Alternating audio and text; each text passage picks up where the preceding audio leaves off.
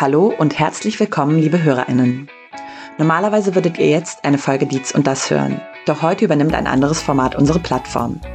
Wir senden dieses Mal eine Episode des Podcasts Hörgut auf Stimmenfang für Vielfalt, ein Projekt der iranischen Gemeinde in Deutschland e.V. und der Friedrich-Ebert-Stiftung.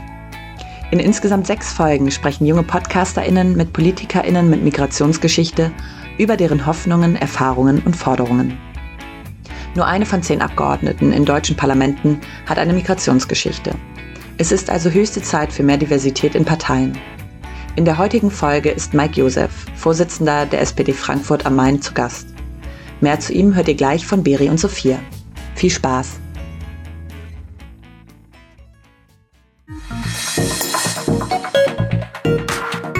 Hörgut, ein Podcast für mehr Vielfalt in der Politik. Junge PodcastmacherInnen auf Stimmenfang bei PolitikerInnen mit Einwanderungsgeschichte.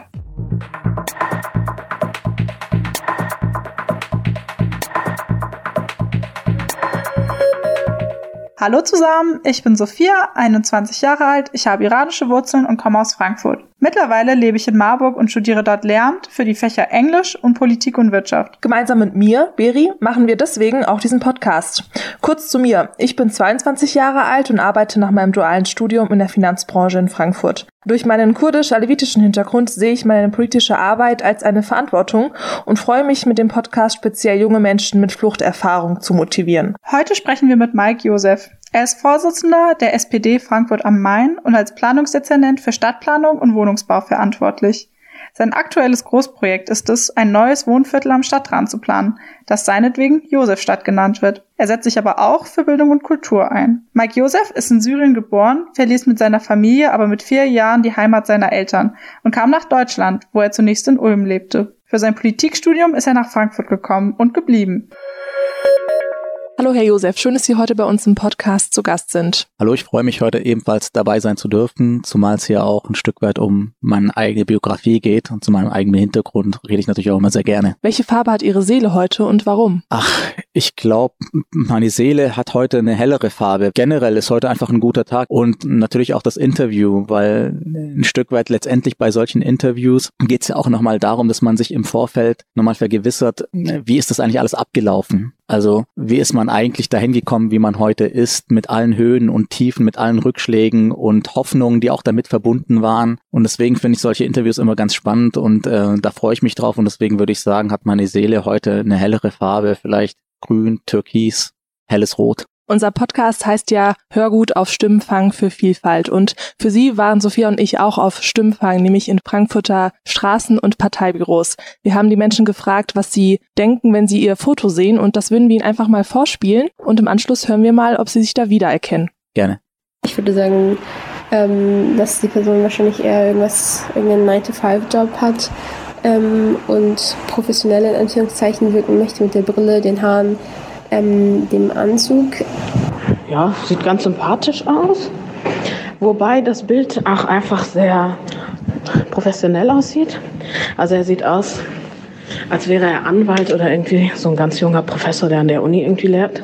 Ähm, also vom Bild her finde ich ihn wirklich sehr sympathisch, macht einen netten ähm, Eindruck, sieht sehr, sehr zielstrebig aus. Ähm, so beruflich könnte ich ihn mir als Versicherungsmakler oder irgendwie ein Bankchef vorstellen, ähm, ja, was halt jetzt so vom optischen auf den ersten Blick mir einfallen würde. Ah, der Mike Josef, ähm, da habe ich schon mal was drüber gehört. Da gibt es doch diese Josefstadt, die da irgendwie im Bau ist.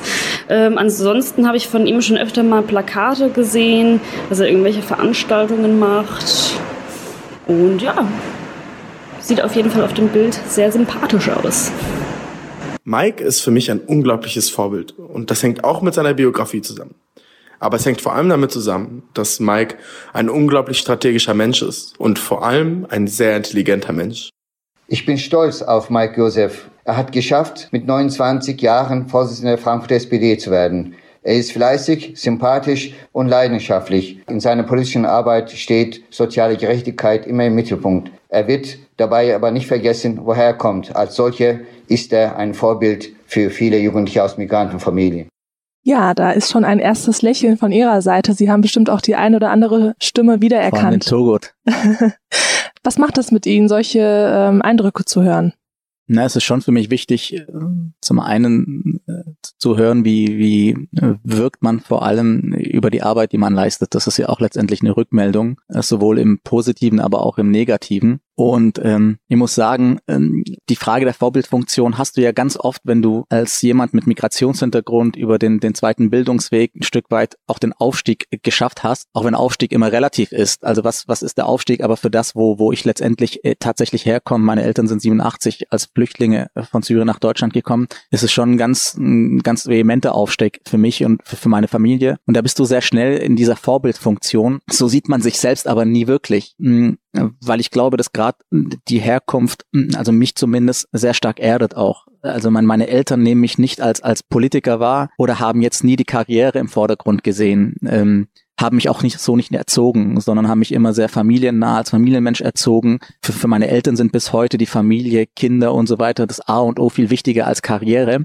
Äh, deswegen ist es auch nicht so, dass es für die der Wertemaßstab ist. Und von daher finde ich es immer ganz interessant, dass man tatsächlich ähm, als Migrant oft dann steckt, äh, sehr schnell in dieser Vorbildfunktion ist. Viele sehen sich aber gar nicht äh, in dieser Vorbildfunktion, weil man einfach irgendwie seinen Weg gegangen ist, äh, versucht hat zu überzeugen. Und was ich schon sagen äh, muss, ist, dass auf diesem Weg, und äh, das teile ich schon, glaube ich, mit vielen, die auch letztendlich so einen Aufstieg geschafft haben und einen ähnlichen Hintergrund hatten wie ich, musst du einfach in der Regel mehr Leistung bringen und wirst auch oft anders bewertet als jemand, der quasi aus anderen familiären oder sozialen Hintergründen vor allem kommt, wo vieles auch als selbstverständlich gilt. Also es ist, es ist schon bei mir immer so, deswegen glaube ich, ist es auch, da letztendlich schließt sich der Kreis mit dem Vorbild. Man, man hinterfragt sich auch immer wieder selbst äh, in solchen Positionen. Ähm, ich kann mich noch gut erinnern, als ich 2013 Parteivorsitzender der SPD wurde, bei meiner Parteitagsrede habe ich mir oft die Frage gestellt, mein Gott, ich, ich habe mich in der Schule durchkämpfen müssen, war dann froh, dass ich den Abschluss hatte mit dem Fachabi und jetzt soll ich diesen Menschen erzählen, wie ich die Gesellschaft und wie ich die Stadt Frankfurt sehe. Und ich glaube, ähm, dass das Schicksal teilen viele, äh, die einen solchen Werdegang haben. Deswegen ist das mit der Vorbildfunktion sehr schön und schmeichelhaft. Umgekehrt aber eben auch immer etwas, wo man sich selbst hinterfragt, ist es denn auch gerechtfertigt? Das mit der Vorbildfunktion ist ähm, sehr spannend. Da können wir später auch noch mal näher ins Detail gehen. Wir hatten jetzt eben in der Sequenz auch gehört, dass jemand von einem 9-to-5-Job gesprochen hat. Also ein Job, bei dem man jeden Tag das Gleiche macht, morgens um neun aufsteht, um 17 Uhr seine Arbeit verlässt und dann nach Hause geht. Trifft das zu oder wie kann ich mir so einen typischen Tagesablauf vorstellen? Also überhaupt nicht. Also 9 to 5, es ist äh, schon schwierig zu definieren, wie die festen Arbeitszeiten sind, aber in, in aller Regel bin ich, sage ich mal, beim normalen Tagesablauf nicht vor 8, 9 Uhr daheim. Ähm, äh, es kommt auch vor, dadurch, dass gerade als Planungsdezernent wir auch Beteiligungsverfahren haben, es wurde gerade auch in, in, in der Sequenz wurde ja auch die Josefstadt angesprochen, also wo du dann auch vor Ort beispielsweise neue Quartiere, neue Stadtteile äh, vorstellen musst, viele Fragen dadurch auch entstehen, dass du in, bei, nach solchen Veranstaltungen gegen elf erst äh, zu Hause bist. Und am nächsten Tag geht's dann in aller Regel dann um neun in der Tat los. Ähm, dann kommt noch hinzu, dass du eine, ein Wochenende Termine hast. Das heißt, als Parteivorsitzender dann Ortsvereine besuchen musst, Ehrungen vornehmen musst. Das heißt, das ist alles andere als ein 9-to-5-Job. Ähm, aber es ist auch wie ein Abenteuer. Ich habe mal zu meiner Frau gesagt, gerade in der Politik machst du morgens die Tür auf, gehst zur Tür raus und du weißt eigentlich nie wirklich, was passiert. Und das ist das Spannende dabei. Sie haben eben schon über Ihre Vergangenheit, über Ihre Kindheit gesprochen und über die Flucht Ihrer Eltern. Wie haben Sie Ihre Identität in der deutschen Gesellschaft wahrgenommen, sowohl in der Kindheit als auch in der Jugend? Hatten Sie damals schon Diskriminierungserfahrungen oder das Gefühl, anders zu sein? Na, als Kind nicht wirklich. Das nimmt man, glaube ich, als Kind auch nicht so stark wahr. Ich glaube, Kinder differenzieren, differenzieren nicht in, in Aussehen. Ähm, hat jemand blonde oder schwarze Haare? Ist jemand schwarz oder weiß? Äh, man kommt nicht zur Welt und differenziert, ob im Kindergarten oder in der Schule. Also als Kind gar nicht. Zumal ich muss auch sagen, ich bin ja in Ulm-Wiebling, eine, eine Großsiedlung aufgewachsen, wo eigentlich meine ganzen Freunde mehr oder weniger einen Migrationshintergrund hatten, also aus dem ehemaligen Jugoslawien, Eritrea. Ähm, mhm. Ich hatte eigentlich, also gerade die ganze Gegend, wir kamen ja erst ähm, in Asylunterkunft, dann äh, waren wir dort quasi in der äh, Großsiedlung auch mit vielem sozialen Wohnungsbau, ähm, wo quasi äh, eher die Menschen eben aus verschiedensten Ländern zusammengekommen sind. Und, und das hat mich zum einen geprägt, zum anderen hat man sich nicht die Frage gestellt, woher kommt der, äh, welchen Hintergrund hat er, welche Haarfarbe hatte. Das heißt als Kind gar nicht. Als Jugendlicher fing es dann eher an mit so klassischen Sachen wie äh, andere kommen in die Disco rein, du nicht. Oder du wirst auf einmal öfter angehalten, viel öfter als deine Freunde beispielsweise. Du wirst auf der Straße kontrolliert und deine Freunde nicht. Und dann stellen sich schon die Fragen, warum eigentlich? Und da fängt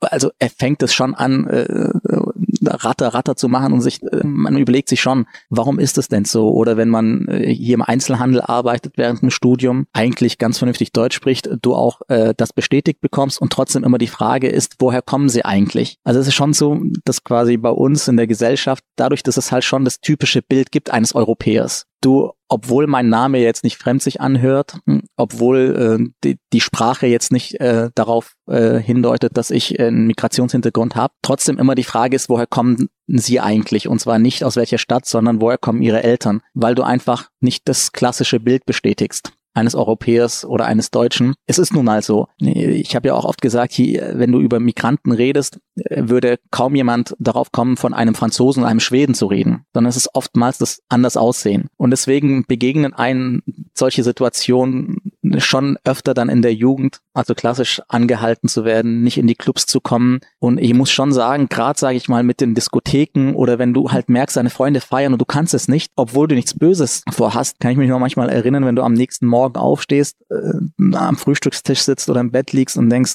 fuck, also warum eigentlich? Das, das macht schon was mit einem, insbesondere was das Selbstbewusstsein angeht. Da muss ich schon sagen, das hat dann ein Stück weit schon sehr stark auch gelitten. War das dann auch der Hintergrund für Ihre Politisierung? Also im Studium haben Sie dann ja schon angefangen, sich politisch zu engagieren und wie ist es dann weitergegangen? Um ehrlich zu sein, das war nicht ausschlaggebend. Ausschlaggebend war vor allem durchaus auch mein Bildungswerdegang. Also der Aufstieg, äh, ich sage der, der Bildungsaufstieg, dadurch, dass ich äh, wirklich ganz klassisch das gesamte Schulsystem durchgemacht habe, war ja erst auf der Grundschule, dann war ich ein Jahr auf der Hauptschule, bin dann von der Hauptschule auf die Realschule, bin dann nach der Realschule habe ich erstmal äh, versucht, mein Fachabi zu machen, weniger erfolgreich, bin dann nach Bayern gewechselt, habe dort mein Fachabi geschafft und habe gemerkt, dass ich oftmals auch dann gut war, wenn ich Unterstützung von bestimmten Lehrerinnen und Lehrern hatte, also Menschen, die an mich geglaubt haben. Und das war für mich eher der Punkt zu sagen, durch meinen Werdegang und dann auch zu sehen, es funktioniert ja obwohl ich dann im Politikstudium mit anderen Leuten zusammen war, die ganz klassisch Abitur gemacht hatten, habe ich teilweise bessere Noten geschrieben,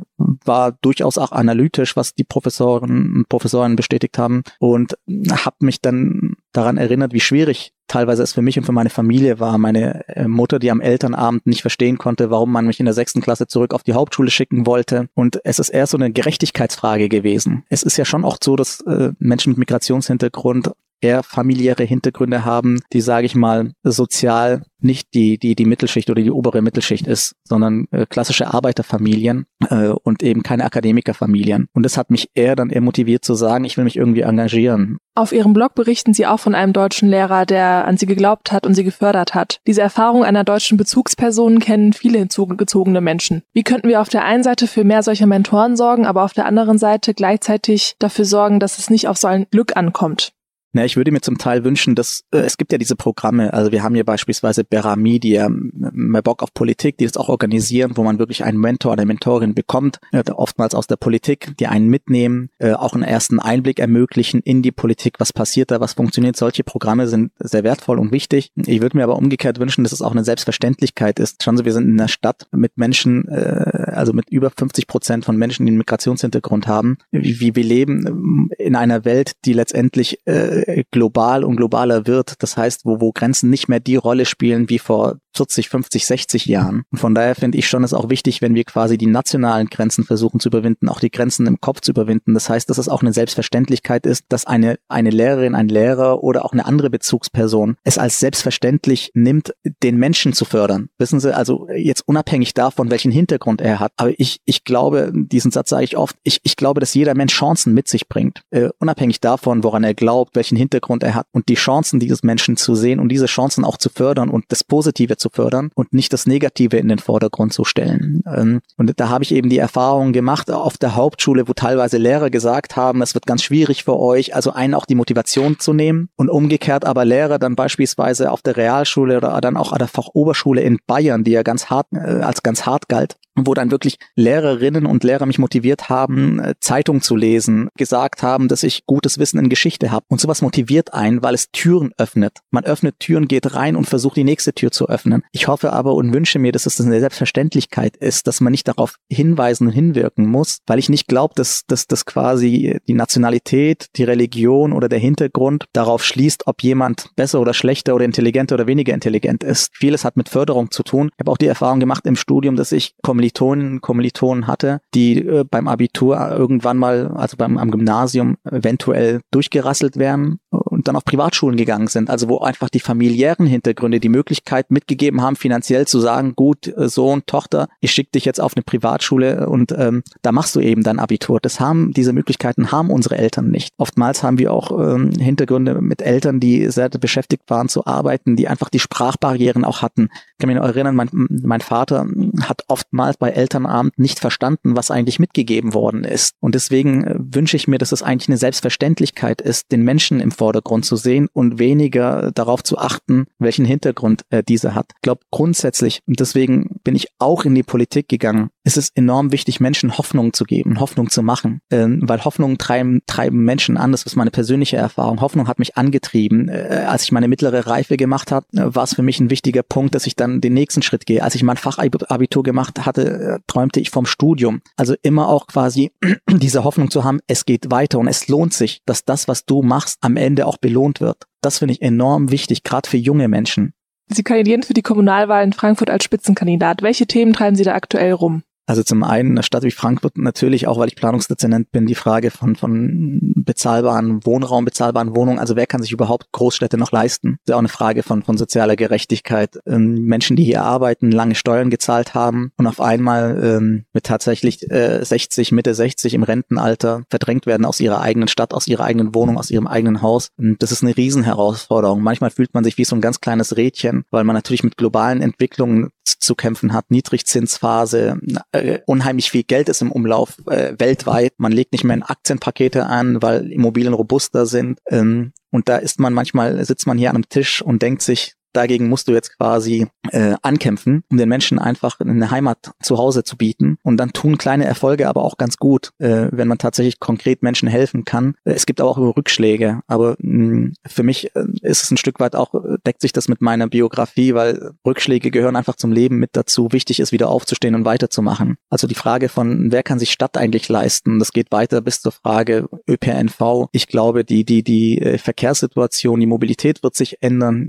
Wir haben jahrzehntelang sehr stark uns auf das Auto äh, fokussiert. Man merkt, dass einfach Fußgänger, Fahrradfahren in der Stadt wichtiger wird. Aber natürlich auch in der schwierigen Zeit um Corona. Wie geht's eigentlich jobmäßig weiter bei den Menschen? Ähm, deswegen bin ich sehr froh drum und ein Stück weit auch stolz drauf, dass wir vor ein paar Wochen beispielsweise durch Verhandlungen mit Eigentümern, Vermieter Karstadt äh, zumindest für vier Jahre noch äh, retten und schützen konnten, weil die Menschen jetzt ein Stück weit eine Perspektive auch haben, insbesondere diejenigen, die in den nächsten Jahren in Rente gehen, dass die das auch können ganz vernünftig. Also wie, wie sichern wir Arbeitsplätze, wie schaffen wir neue Jobs für die, die verloren gehen. Äh, das wird ganz wichtig sein. Wie schützen wir die Gesund Gesundheit der Menschen auf der einen Seite und schaffen trotzdem, trotzdem Leben so, dass wir quasi die Rahmenbedingungen definieren, dass äh, in diesem Leben was weitergehen muss, ähm, die Ansteckungen äh, nicht über Gebühr hochgehen. Also das sind alles Themen, die für die Kommunalwahl wichtig sein werden, aber natürlich auch die Frage von Bildung, Zugang zu Bildung, gute Schulen, gut, gut ausgestattete Bildung, äh, Schulen, die Frage der Digitaliso Digitalisierung an Schulen wird immer stärker ein Thema. Das sind alles Themen, die die Kommune betreffen. Und ich hoffe mir, dass wir auch mehr junge Menschen für die Kommunalpolitik begeistern können, weil meine persönliche Erfahrung, es war lange Zeit auch so, ich habe mich lange Zeit erst mit Bundespolitik beschäftigt. Also gerade der Irakkrieg beispielsweise, hat mich ein Stück weit politisiert, auf die Straße gegangen gegen den Irakkrieg. Aber die Kommune betrifft uns halt hier alle und deswegen würde ich mir wünschen, dass wir tatsächlich auch junge Leute mehr begeistern können, Kommunalpolitik zu machen. Denken Sie, der Zugang in die Kommunalpolitik für Menschen mit Migrationshintergrund, gerade junge Menschen, ist einfacher als in der Bundesebene? Und äh, wie kann man diese Potenziale schöpfen und die Leute motivieren, sich zu engagieren?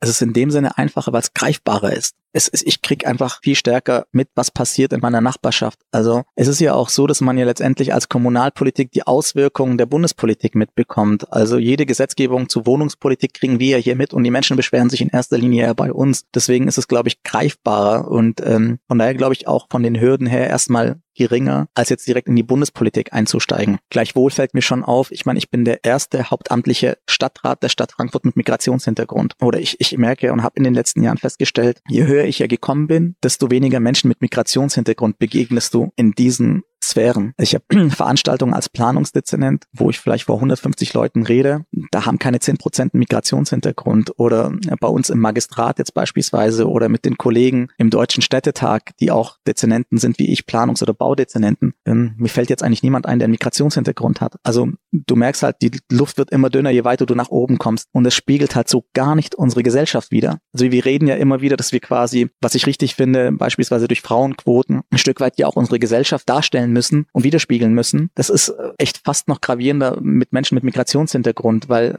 da stelle ich wirklich fest, ich begegne da in den höheren Sphären kaum jemand, obwohl, wie ich finde, die Menschen ja nicht dümmer oder klüger sind, sondern es ist auch schon eine Frage der Einstellung. Ich merke auch, dass gerade die Menschen mit Migrationshintergrund sich viel öfter und stärker hinterfragen so, ähm, soll ich das machen? Kann ich das machen? Was wird von mir erwartet? Und von daher, es fängt auch im Übrigen schon in der Kommunalpolitik an, würde ich mir auf der einen Seite den Mut wünschen, dass sich einfach viel mehr trauen. Und zwar, deswegen war es für mich auch wichtig, nicht unbedingt Integrationspolitik zu machen. Also wir haben hier Menschen mit Migrationshintergrund, äh, ist ja auch Unsinn, die leben ja teilweise in der zweiten Generation schon hier, die arbeiten im Wirtschaftsbereich, im medizinischen Bereich und oftmals, wenn man dann in die Politik kommt und Migrationshintergrund hat, das war bei mir übrigens auch so, ist die erste Frage, willst du denn nicht Integrationspolitik oder willst du den Arbeitskreis Integration, Migration Migration. Das ist immer das Erste, was man quasi an, eine Frage gestellt bekommt. Und ich habe mich ein Stück weit auch bewusst entschieden, das nicht zu machen, weil wir breiter aufgestellt sind. Und von daher würde ich mir tatsächlich wünschen, dass A, die Parteien die Zugänge stärker geben, auch in den Aufstellungen der Listen, einfach eine Stadt wie Frankfurt stärker widerspiegeln, auch die Menschen mal in, ins kalte Wasser werfen, auch Fehler mal zulassen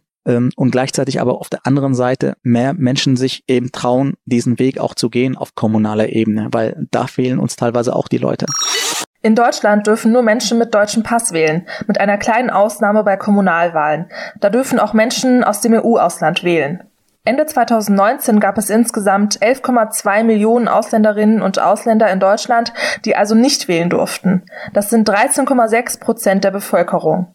Im Durchschnitt leben diese Menschen aber schon seit 15 Jahren in Deutschland. Sollten Menschen ohne deutschen Pass Ihrer Meinung nach für Kommunalwahlen zugelassen werden? Das sind Menschen, die hier, ich habe es vorhin erwähnt, ähm, teilweise Jahrzehnte leben und Steuern zahlen, hier aufgewachsen sind, ähm, teilweise ihre Nachbarschaften besser kennen als jeder Kommunalpolitiker. Von daher finde ich, das ist nur gerechtfertigt, dass die dann auch hier wählen können. Zumal ähm, es auch schwierig zu begründen ist, warum EU-Bürgerinnen und Bürger beispielsweise wählen dürfen und andere Menschen, die aus anderen Nationen her oder von anderen äh, Ländern herkommen, nicht wählen dürfen. Äh, von daher lasst uns doch den letzten Schritt machen. Und ich finde es absolut gerechtfertigt, dass diese Menschen dann auch hier wählen können, weil sie Teil des Gemeinwesens sind und diesen ja auch bereichern. Ich meine, jeder äh, Politiker redet in Sonntagsreden davon, wie sehr die Menschen uns bereichern in der Vielfalt und wir schmücken uns äh, als Stadt Frankfurt mit einer Stadt, äh, äh, in der Menschen aus über 185 Nationen zusammenleben und dann können Großteil dieser Menschen aber nicht, äh, nicht wählen, weil wir eben kein kommunales Wahlrecht haben. Das würde ich mir wünschen, aber es ist auch schon eine langwierige Diskussion. Sie setzen sich nicht nur beim Thema Wohnraum für Menschen mit Migrationshintergrund ein, sondern auch beim generellen Stadtbild. Was denken Sie, wie kann man äh, Räume für Begegnungen schaffen, auch für junge Menschen, die vielleicht äh, ähm, Fluchterfahrungen gemacht haben in der Familie und ähm, ein Gefühl der Willkommenheit schaffen, sodass sich dieser Frust erst gar nicht aufstaut? Also ich muss sagen, was mich fasziniert hat, war, ich war vor eineinhalb Jahren in Toronto in Kanada. Und in Toronto ist es so, wenn du da ankommst, auch als Flüchtling darfst du vom ersten Tag an arbeiten. Du bist vollwertiges Mitglied der Gesellschaft. Also die, für die ist es so, dass sie sagen, Teil der Gesellschaft bedeutet es eben auch arbeiten zu können, partizipieren zu können und nicht erstmal zu warten, Anträge zu stellen und so weiter und so fort. Und du wirst dort auch ähm, relativ flott eingebürgert. Also ich glaube, da geht es teilweise schon nach, ich will jetzt nicht lügen, vier, fünf Jahren. Dort ist auch die ganze Willkommenskultur, also Toronto schmückt sich mit der Frage Diversität statt der Diversität. Toronto ist auch in der Verwaltung übrigens so aufgestellt, dass die sehr bewusst überall Menschen haben, die eben diese Diversität darstellen aus allen Nationen dieser Welt und dadurch auch quasi ein Stück weit Vorbildfunktion direkt in der Verwaltung mitgeben für die Menschen, die ankommen. Von daher glaube ich, bevor wir über Weg, äh, Begegnungsräume reden, ist schon die Frage der Möglichkeit von Anfang an auch zu partizipieren, äh, dass man, ich sage jetzt mal etwas salopp, nicht einfach nur rumhängt und abhängt, was für einen jungen Menschen insgesamt schwierig ist. Und das ist wiederum verbunden, wenn ich beispielsweise arbeiten kann, wenn ich zur Schule Schule gehen kann, wenn ich mich bilden kann. Das ist auch eine Frage von Hoffnung und Teil dieser Gesellschaft zu sein. Im Übrigen wie eine Wohnung zu haben. Ein Dach über den Kopf ist für mich Grundvoraussetzung, um Teil eines Gemeinwesens zu sein. Und das sind alles, und das eine hängt ja ein Stück weit mit dem anderen ab. Also habe ich Arbeit, finde ich eine Wohnung, habe ich eine Wohnung, kann ich arbeiten gehen. Also die Möglichkeiten und die Hürden dafür nochmal runterzusetzen und von Anfang an zu sagen, wir geben euch die Möglichkeit, aber ihr müsst sie eben auch mitbringen. Also ihr müsst auch wollen. Und ähm, das ist ein Geben und Nehmen im Übrigen, im Großen und Ganzen. Ich bin jemand, der ungern in Schwarz-Weiß denkt, sondern wir haben sehr viele Grauzonen. Und von daher glaube ich, A, die Möglichkeit geben von Anfang an, das fand ich in Toronto wirklich hervorragend und faszinierend. Und umgekehrt aber auch die Bereitschaft zu sagen, ja, ich will. Und ähm, dann glaube ich schon, dass es sich dann auch auszeichnet, mit Leistung auch zu überzeugen und voranzukommen. Das ist für mich wichtig. Grundsätzlich dürfen Geflüchtete in Deutschland die ersten drei bis neun Monate nach ihrer Ankunft nicht arbeiten. Für Asylsuchende, die eine Aufenthaltsgestattung haben, sowie geduldete Personen ist der Zugang zum Arbeitsmarkt und zu einer Ausbildung schwer. Sie müssen auf die Erlaubnis der Ausländerbehörde warten und viele Anträge ausfüllen. Außerdem ist es schwierig, eine Ausbildung oder Berufserfahrung aus dem Ausland anerkennen zu lassen, um hier im gleichen Beruf arbeiten zu können. Asylsuchende sind am Anfang, je nach Herkunftsland, rechtlich verpflichtet, in einer Erstaufnahmeeinrichtung zu wohnen. Im Anschluss daran erfolgt die Verteilung auf Städte und Gemeinden. Den Ort dürfen sich die Geflüchteten nicht aussuchen. In vielen Bundesländern haben sie kein Recht auf eine eigene Wohnung, sondern wohnen in sogenannten Gemeinschaftsunterkünften. Dort haben sie kaum Privatsphäre und müssen auf engstem Raum zusammenleben. Auch aufgrund der räumlichen Isolation sind die Unterkünfte nicht immer ein sicheres Zuhause und waren in der Vergangenheit auch Ziel von rassistischen Angriffen. Selbst wenn Geflüchtete sich später eine eigene Wohnung suchen dürfen, ist die Suche schwer. Die Mieten sind teuer, viele Vermieter haben Vorurteile und vergeben ihre Wohnung lieber an Deutsche mit festem Job. Die schlechteren Chancen auf dem Arbeitsmarkt, mangelhaften Wohnverhältnisse sowie Erfahrungen mit Rassismus und Benachteiligung dauern oft Jahre und Jahrzehnte nach der Ankunft an. Das kann dazu führen, dass sich auch bei nachfolgenden Generationen Frust aufstaut. Durch die Regeln wegen der Pandemie verschlimmert sich die Situation besonders für Geflüchtete und Jugendliche. Sie haben zu Hause wenig Platz für sich selbst und Treffen mit mehreren Personen im öffentlichen Raum und auch in Cafés oder Bars sind eingeschränkt bis unmöglich. Und generell kann ich sagen, mehr Begegnung einfach zu schaffen. Ich glaube, nichts ersetzt die, die, die direkte Begegnung. Ähm, durch Gespräche äh, Vorurteile abzubauen, Hürden abzubauen. Mhm da können auch Parteien, da kann auch die Stadt beitragen, dass man Begegnungen organisiert, Begegnungen äh, schafft, eben durch solche Programme wie beispielsweise Berami, wo wir auch beispielsweise auch tolle Vorbilder haben. Also da durfte ich jemanden kennenlernen, eine junge Frau, die ersten paar Jahre wirklich in Deutschland war, dort mittlerweile arbeitet, festangestellt ist, hat sich jahrelang hier äh, durchgekämpft, ähm, hat dann ihre Kinder nachgeholt und äh, ihre Familie äh, ist da jetzt quasi Führungsmitglied, also ist quasi äh, in der Führungsabteilung. Das heißt, es geht, wenn man die Möglichkeit auch hat, den den Menschen auch lässt. Und da gibt es Programme, ich glaube, die müssen flankiert werden durch staatliche Unterstützung. Man kann nicht alles immer auf eine Freiwilligkeitsbasis machen. Das gilt sowohl inhaltlich, aber auch finanziell. Jetzt haben Sie schon einige Lösungsansätze genannt, um die politische Teilhabe oder das Interesse der jungen Menschen zu stärken. Aktuell haben wir eine globale Pandemie. Denken Sie, dass die Corona-Zeit jetzt ähm, diese politische Teilhabe erschwert oder haben Sie sogar neue Ideen für die Zukunft, gerade was auch Digitalisierung angeht, wie man äh, mehr junge Menschen in die Politik bekommt?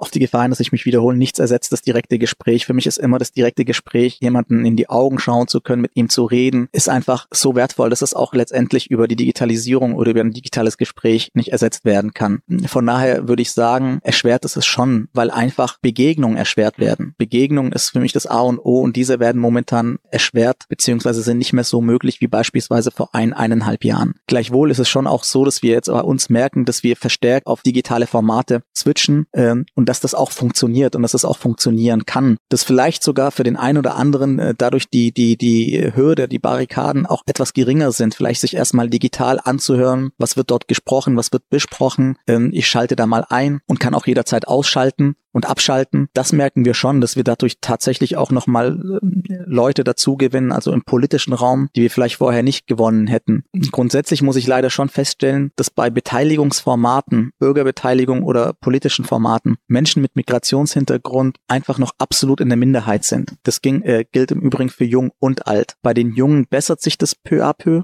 Äh, und wir merken ja auch, dass wir unheimlich viel interkulturelle Vereine und Organisationen haben, die sich hier organisieren, die sich auch politisch einbringen. Aber das sage sage ich mal, dann in solchen Bete äh, Beteiligungsformaten und Diskussionsformaten, die doch schon noch absolut in der Minderheit sind. Also ich glaube, äh, Partizipation, auch politische Partizipation ist viel auch mit, hat viel mit Persönlichem zu tun. Hast du jemanden, der dich mitnimmt, der quasi dir auch nochmal Input gibt und das kann natürlich so eine digitale Debatte äh, nicht ersetzen, aber ähm, wir arbeiten und kommen ganz gut zurecht damit und es ist immer noch besser, als gar nichts zu machen.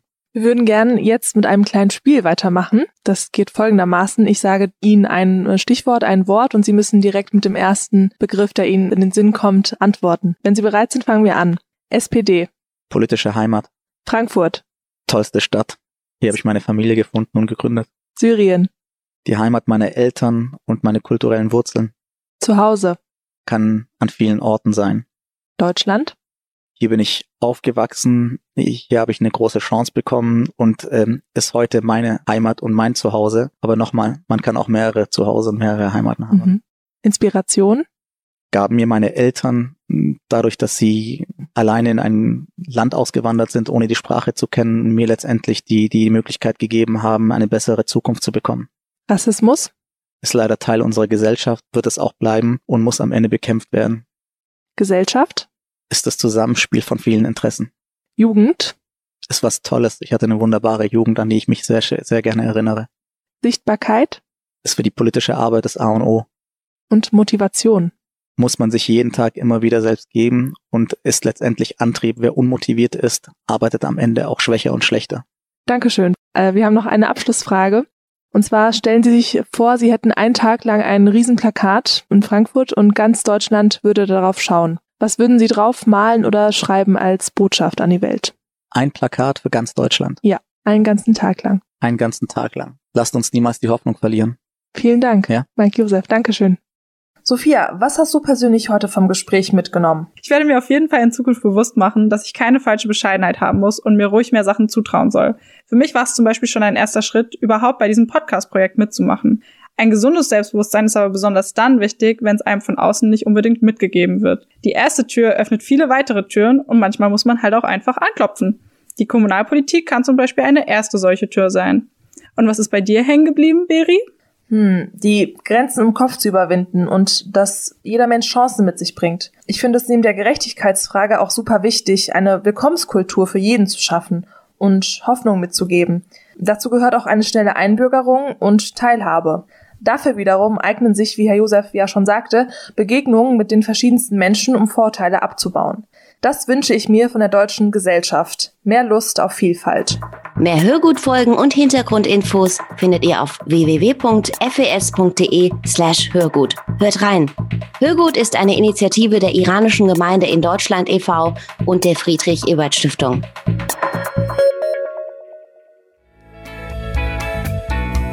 Das war eine Folge Hörgut auf Stimmenfang für Vielfalt, dem Podcast-Projekt der iranischen Gemeinde in Deutschland e.V. und der Friedrich-Ebert-Stiftung. Weitere Folgen findet ihr auf der Webseite der Stiftung. Das Buch dazu ist unter dem Titel Nur mit uns, Stimmen für eine vielfältige Politik erschienen und in allen Buchhandlungen sowie auf unserer Website erhältlich. Nächsten Monat sind wir hier wieder für euch zu hören. Bis dahin, euer Dietz Verlag.